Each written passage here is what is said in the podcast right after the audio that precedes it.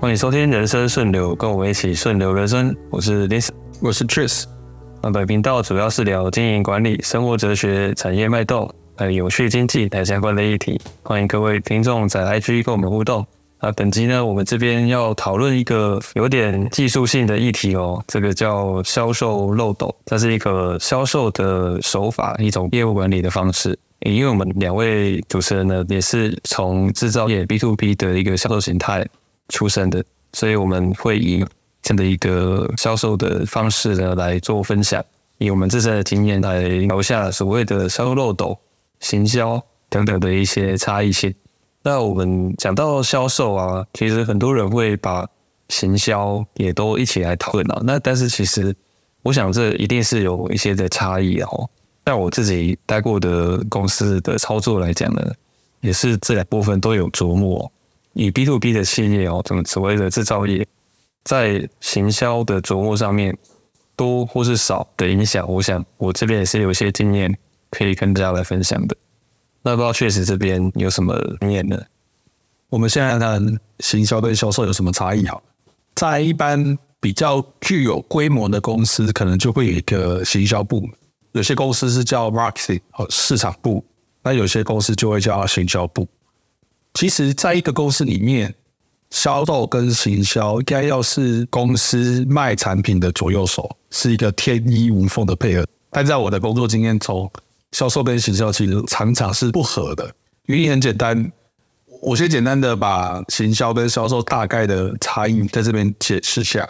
根据我个人的理解，行销的话，它大概就会是一个帮公司设定公司的产品形象、产品定位、产品价格，这个产品的受众，它的目标客户是哪些？那销售呢？销售它其实就是卖这个产品。卖一个行销，做好产品定位、产品策略的这个产品，所以为什么我说其实行销跟销售应该是要天衣无缝的配合？但事实上，常常销售会觉得行销他坐在办公室，他并没有了解到市场的真正需求，或是市场的真正定位、真正的方向在哪里。销售会觉得说，你这样子做卖不动，你这样的价格卖不动，或是你这样的定位卖不动，像这样的冲突其实是可以避免的。往往其实是公司内部的沟通，以及你对于行销跟销售之间的矛盾有没有去化解？我想所谓的冲突应该来自于缺乏充分的沟通。在本质上，行销是可以辅佐第一线的业务人员去做销售行为的。白话可以理解为就是手上的武器嘛，他已经做过的各种的品牌形象的宣传了，或者是呃能够做出什么样的销售的辅助工具。哦，都是能够协助第一线在推广的当下是带来帮助的。那只是说，行销的团队他们有没有花对力气、用对功哦，在真正找到对的客户上面，这个我觉得是比较关键，在沟通上能够更密切的去配合。你身为一个销售，我有时候也要帮行销讲一下话。其实常常这个冲突会来自于有些销售，他可能做了十年、二十年的销售，都在卖这个产品。都用这个方式卖这个产品，所以他对于行销上的一些策略或改变，他可能无法接受。有时候销售也要敞开心胸去改变一些事情，因为我们都知道时代一直在改变。现在在卖东西的方式跟以前可能不一样。以前没有网络嘛，以前没有短影音，这几年这东西很流行。你说 B to B 就用不到短影吗？其实不然。你可以看到很多短影音平台上面也有很多 B to B 是在打广告。但是销售有没有办法去接受这样的改变？他会不会觉得说这个东西没有用，这个东西只会造成我的困扰？如果他可以敞开心胸去接受一些新的方法，那或许销售跟行销的冲突就不会来的这么多。但反过来说，其实行销也要多走进现场，他可以跟销售多去看看，因为其实这两个职位或是两个位置带来最原始的冲突，就来自于销售他希望尽快成头。因为他们需要业绩，他们需要业绩带来的奖励，但行销他要做的事情是一个中长期、长远，甚至是公司二十年、三十年的规划。嗯，就我刚刚提到，他会策略一个公司的文化，可能是由他来制定。所以在这样时间上不同、长短不同的矛盾下，有时候冲突就是这样子。行销想要让你等，但业务希望赶快成交。或许可以透过 KPI 的制定来去以考试引导教学，就是让业务实际的销售业绩也列入行销团队的考核之一。哦，也许这样会某种层面来去改善或者促使他们的沟通可以更顺畅。这样子他们就会在同一条船上面去做一个目标一致的行为。以我自己的经验，之前的公司一样是制造业外商，很庆幸的有参与到很多的。我我可以说是当时工作量一半左右的时间是在规划产品的营销相关的活动或者是计划制定上面。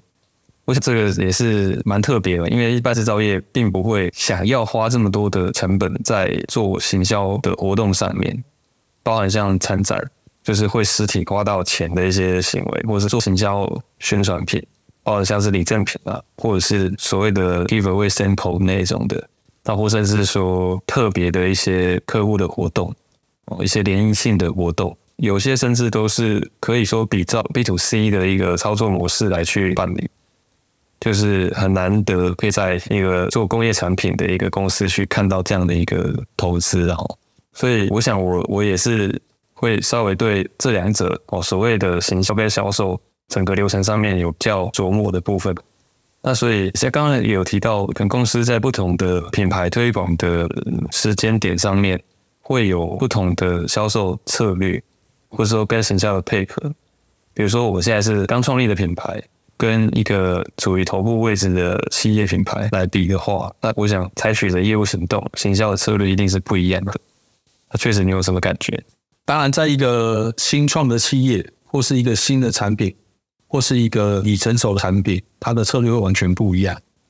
但是，其实我们先讲行销漏斗这一块来看，它的策略其实是差不多的。不论是新的或旧的产品，它大概就是走我们比较常听到的，呢是比较早期上一世纪的，就是 AIDA。好，在这个行销漏斗，它就是让潜在或是已知的客户先了解这个产品，了解这个品牌，然后借由品牌的广告或是行销的一些活动。让大家对于这个品牌、这个产品产生兴趣，然后产生兴趣以后呢，他在这个行销过程中创造客户的购买欲望，最后让客户化为行动。这个不论是在新产品或是在旧的产品，其实方法是一样的。比如说可口可乐，我们都知道已经是一个几十年、上百年的品牌。那可口可乐有没有在打广告？有，它还是要持续的打广告。为什么？它的行销。必须要不断的持续去做这件事情，因为它不能让它的品牌在新一代的人的眼中消失。所以行销漏斗大概是这个概念。那你走到销售漏斗，当客户已经引起兴趣、引起欲望，打算去购买的时候，销售漏斗就出现了。销售漏斗他要做的是业务接手，他要让客户更了解自己的需求。当客户更了解自己的需求，更确定自己要购买的欲望，那客户就会去购买。购买以后呢，业务有一块跟形象很不一样的地方是，业务是人跟人的接触，它会代表了这个公司或是这个产品去跟客户接触。业务在这个客户中，他的形象是否可靠，反而会影响这个顾客会不会长期的或是反复的，甚至去协助推荐这个产品。所以在销售漏斗里面，其实销售这个人。跟客户的人与人的互动，反而是非常重要的。那以在网络上参考一些文章来讲的话，我想当中一定会有一个算分界点。以我的理解，就是产出有效的名单。哦，不管的是从各个行销手法，像比如说下广告、SEO、Email，或就是发 email 行销，或者是做其他的活动来去取得客户的名单，而且是要有效的，相对有效，可以这么说。嗯。那这样子的话，可以把它再进一步透过实地的哦，就是物理上的一个销售员哦，业务员的拜访也好，联系也好，去把这样的一个名单进一步的去去 close 去成交，导流到最后的一个购买行为。像比如说呃，我我自己碰过的案例的话，比如说我拿到了行销团队在某次的研讨会哦产出的一个拜访的客户名单。那这个名单，想必一定也多少会掺杂一些新的没接触过的客户。那他来参加了这个研讨会，了解了公司的产品服务之后，那也许他产生一些新的想法。那这时候可以透过业务在进一步的拜访活动当中去说明产品的特性，更细节的针对需求的去讨论。那也就是说呢，假设今天同样一个客户他没有去过这个研讨会，那他可能还得重新认识起这个品牌。他会让整个前面的一个熟悉品牌的流程，会转嫁让第一线业务的去花掉这个时间，而不是利用客户自己的时间。就是在效率的展现上面，效益的展现上面都会有差。嗯，对啊，其实讲那么多，其实行销跟销售逻辑并也没有那么僵化，它其实一直都存在我们的业务行为或是行销行为里面。当然，在学理上、网络上或是有些书籍，它会把它条列化、条文化。可是实际上你在操作上不会这么讲话，通常都是内化。比如说销售漏斗。有时候我跟林人在聊，我们为什么要销售漏斗？各位可以想想看，是不是你会觉得有些朋友很适合做业务、做销售，有些朋友不适合做销售？大部分人对销售的认知就是要会讲话，要爱讲话，要活泼，要外向。但事实上，在我们从事销售行业十几年，我们大家可以理解到一件事是：这世上没有人不适合做销售。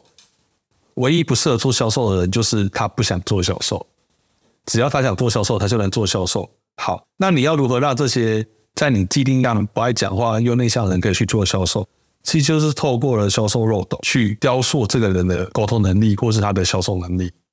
所以，销售漏对我们来讲是一个很有趣的东西，就是它是一个看起来像是圭臬，是一个销售的样板模板，但事实上，每个销售透过这个模板。它出来的形状跟样子是不一样的，它是有一些大原则。那这些原则带给我个人最大的好处就是，各位可以去想想看，它是违反人性的。他要业务不要太快成交，即便客户一直在问价格，他也希望业务多跟客户问一些问题，去了解客户真正的需求，甚至取得客户一些反对意见，而去回答，去让客户的反对意见在成交之前先被解决。那像这样的销售漏斗的流程。其实真正的目的在让销售成交以后不会有额外的客诉跟额外的问题。那更大的好处就是让你可以卖贵的。呃，我们上一集有提到就是黄金圈这个东西，黄金圈的核心就是提高产品跟你这个人的价值，而不是只是这项产品的功能。比如说，一样是一只手机，一万块可以讲电话，三万块、五万块的也可以讲话，也可以传进去，也可以拉都很方便，也可以听 Podcast 都没问题。可是为什么 Apple 就可以卖这么好，Samsung 也卖得不错？因为他们让产品的价值保护在客户的脑袋里面，所以客户为了这个价值，他愿意多花一些钱。这其实都是业务要做的工作。在 B to C 的产品，可能把 Apple、把 Samsung 导入客户的脑袋这件事情，行销人员在做的。他透过广告，透过一些产品说明会去达到这个目的。可是，在 B to B 或是你身为一个第一线的业务人员的时候，你跟客户接触的时候，这项工作就是你要做的。你如何透过销售漏斗，让你的客户可以拿更多的钱出来为你的产品买单？这也是我个人觉得，这销售漏斗对我带来最大的好处。这边可以回到名词上来，可以理解一下，就是销售漏斗。这个所谓的漏斗，其实它的形容也不是断取的，就是为了要把很大的一个范围逐渐的线索线索。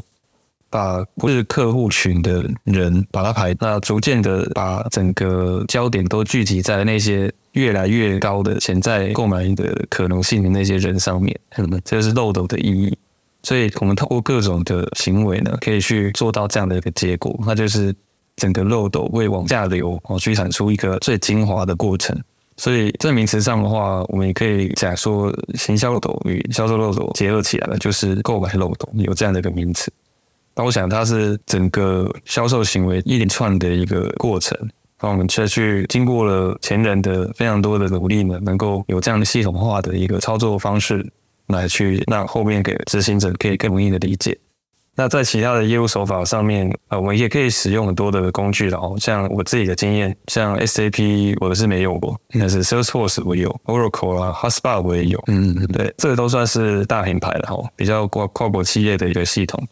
那不知道确实的应用经验有没有哪一个是你用过的？我待过的公司，大概用的就是 SAP 为主。可是其实我跟各位讲，这些各个跨国企业、各个大公司，包含台湾的大公司，大家在讲的销售漏斗或是管理系统，我觉得就是那一套心法是固定，只是每一家的外功不一样。所以最重要的是，如果你今天是业务，你应该是把心法融会贯通，用在各式各样的地方，就都没有什么冲突。我举个例，我自己有一套方法，是我过去在管理业务的方法，我也没有一个学术名词说它是什么方法。我看了好几本书，然后看一些文章，去统合了一个方法是，我让我的业务去统整他每一个月或是他这一年最重要的七个目标。一开始是七个客户，这客户可以是存在客户，可以是不存在的客户。可是你要告诉我，这七个客户为什么是你的目标，或者是你重要的指标？然后你必须对你这七方的指标，每个礼拜都要做一件事情，你要 do something。你可以联络他，拜访他，给他一些东西。当然不是说你每个礼拜去见他一面，每个礼拜请他一杯咖啡这么简单。你要一直持续的给客户一些资讯，然后进而得到你的产品销售的机会。你的目标也可以很简单，是我今天就是要认识这个大客户的副总。那你就是每个礼拜要做些事情去达到这个目标。然后两个月我们检讨一次，如果这七个目标你确定你做不到了，麻烦你要更换，换你的第八名、第九名上去变成这七名。那为什么是七个，不是两个，不是十个，不是二十个？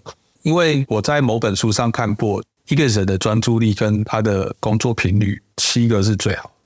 好，如果过多你会失焦，过少你会没事做。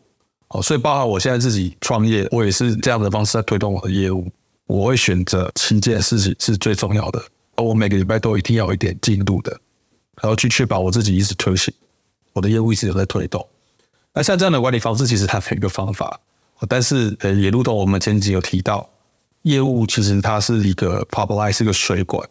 我借由这样的方式，不断的每一天或每个礼拜去注水，那只待就是未来的水出水量会是源源不绝。我也会推荐听众可以去用类似的方法，或是思考一下，哪个方式是适合你自己的产业。因为其实每一家公司，我刚提到心法是一样的，但每一家公司会去雕塑的原因，就是因为。每一家公司的定位，它的产品在市场上的定位是不一样的。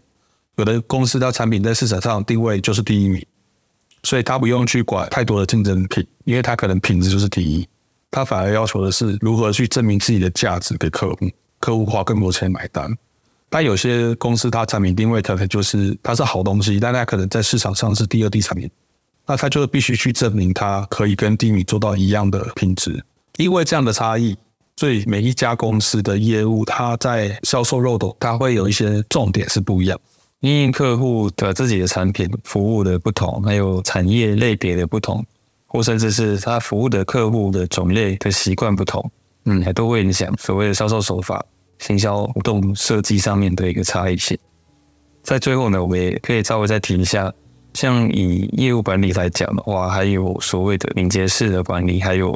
最基本的对一线销售员的时间管理上面，其实都有很多的一些经验或是手法可以去做参考。这我想在之后有机会的话，可以跟各位再分享，怎么样来应用销售漏洞，怎么样去落实在 B to B 的企业操作上面。这个我想之后可以再继续再讨论。销售漏斗也是一个很大的题目了。我们先开个头，那之后可能听众有有兴趣要再继续听我们探讨的话呢，也欢迎跟我们来互动。好，那本集人生顺流就到这边，感谢您收听人生顺流，我很期待与您再继续学习顺流人生。谢谢，谢谢，拜拜，拜拜。